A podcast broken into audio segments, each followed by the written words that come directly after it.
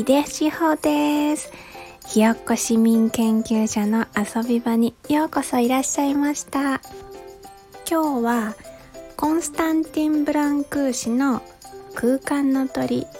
についてお話ししたいと思います。ちょっと前の放送であのこの作品がとっても思い入れがあるんですっていうお話をしたんですけれどもちょっとその思い入れについて今日はお話ししたいと思います。えっと、まずあの「空間の鳥」っていう作品の紹介を頑張ってやりたいと思いますちょっと彫刻の作品なんですけど説明するって難しいなと思うんですよねあの金ピカのえーと、三日月の新月になる直前の三日月みたいなシュッてして形が2メーターぐらいかな。のものがあってその下に同じ金ピカの形でそれを支えるようなあの50センチぐらいの1メートルぐらいのかな。あの縦の棒みたいなものがそこを支えてる。でその下に白い土台があって円形のですねちっちゃい土台があってその下にうんと白いこうあの美術館用のなのかな箱みたいなのがある。っていう感じの作品なんですけどあの三日月みたいな形がちょうど私が立って見ているとすごく見上げて首を45度ぐらいに見上げてあの眺めるっていう感じの結構大きい作品なんじゃないかなって思います。であのその空間の鳥をあの巡るゲームっていうのがこの横これファイルで、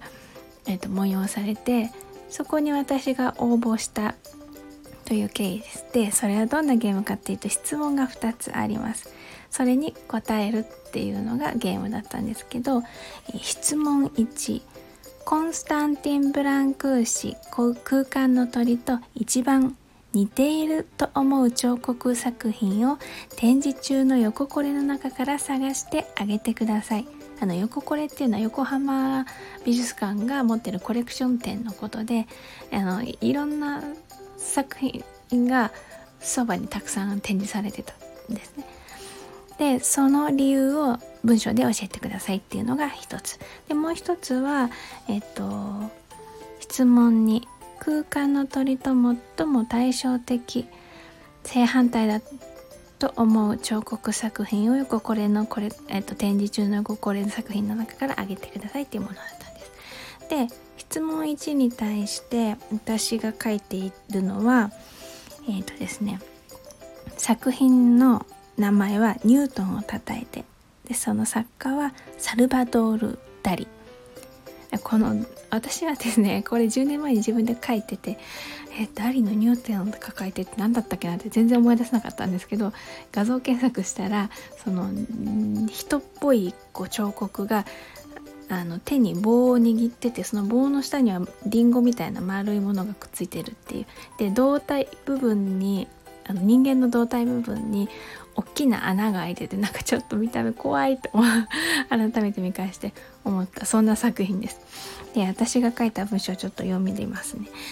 空間の鳥は上へ羽ばたく力強さの一方ずっしりとした土台かっこ地面との切っても切れないつながりかっこ関係や重力への反発地を押し返す力を感じる下へ下へと引き寄せられるエネルギーをぐっと上に向けている。上への力と下への反発でこの躍動感が出ていると思う。このエネルギーの方向性という点から見るとニュートンをたたいてが似ていると思う。手に持った小さな玉の重みと上の方を向いている顔との対比が上方向と下方向のエネルギーを感じさせる。っていうことを書いてあります。で質問にこれはあの空間と鳥と反対だと思う作品のことについてですけどこれは作品名が「真夜中の太陽」えー、作家がイサム・ノグチこの「真夜中の太陽」っていうのは私の身長よりちょっと大きいって感じが3メ2メーターぐらいかなの、あのー、直径2メートルぐらいの円がこう、えっと、黒とオレンジっぽい黄土色っぽい色のしましまの蛇を丸くしたような円があるっていうような作品なんですけど、えっと、それについて私書いてるのは空間の鳥は外へ向かってエネルギーが放出されている。キラキラ輝く金色やスッと伸びたスマートな形状がそんな印象を与える。真夜中の太陽では対照的にエネルギーが作品の内へ内へと流れている。静かだけれども中核にはどんなものにも動かされない確固とした力を秘めているように見える。空間の鳥が銅で真夜中の鳥真夜中の太陽が生と言えるかもしれない。って書いてあります。で一番嬉しかったのがですねここの私のあのコメントにあの横これの担当者の方が方がコメントしてくださってるんです。それもちょっと読んでみますね。質問12とも同じ女性からの投稿でどちらも作品が持つエネルギーの向きに着目しています。3次元の芸術である彫刻は台座または地面と接する面だけで素材の重量を受け止めそこに愕然とした愕然と立ち上がることが求められます。空間の鳥のブロンズの重さにかかるエネルギーをぐっと上に向けているという指摘にとても鋭い観察眼そして素晴らしい説得力を感じます。ブランブランク紙にずっとって彫像と台座は本当に切っても切れない関係だったのですね。っていうコメントを寄せていただいたんです。私が嬉しかったのはあのやっぱり美術館の作品を見た感想を言ってそこにすごく共感してくれたりとか一緒にあの感想っていうか意見を言ってくれる人って私の前にはもう本当に1人か2人ぐらいしかいなかったんですね。そこにこうやって名も知れないあの一人の私のようなただの来館者にプロの方が一緒に感想を言ってくれるっていう経験がすっごくすっごく嬉しくてあの私はあのやっぱり誰ともねなかなか共有できない思いであっても大好きなものの美術館はやっぱりずっと大好きでいたいな嬉しいなって思いました。であともうちょっと嬉しいなと思っているのがですねあのここのスタイフでそういうお話をした時に共感してくれる人がいたりとかそれについてコメントしてくれる人がいたりっていうのが実感できるって本当に嬉しいなって思いました。ちょっとそれと関連するんですけれどあの一番最初の回にあのまた改めてコメントを頂いているのでそれちょっとお返事したいと思います。えー、アズマックスさん。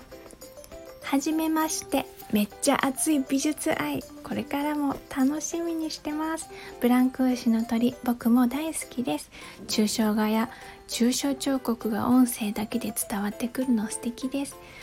大ガラスとか飛び道具も多い現代美術で飽きさせない感じなんだなと思いました。今回の展示行ってみます。また美術のお話楽しみにしてます。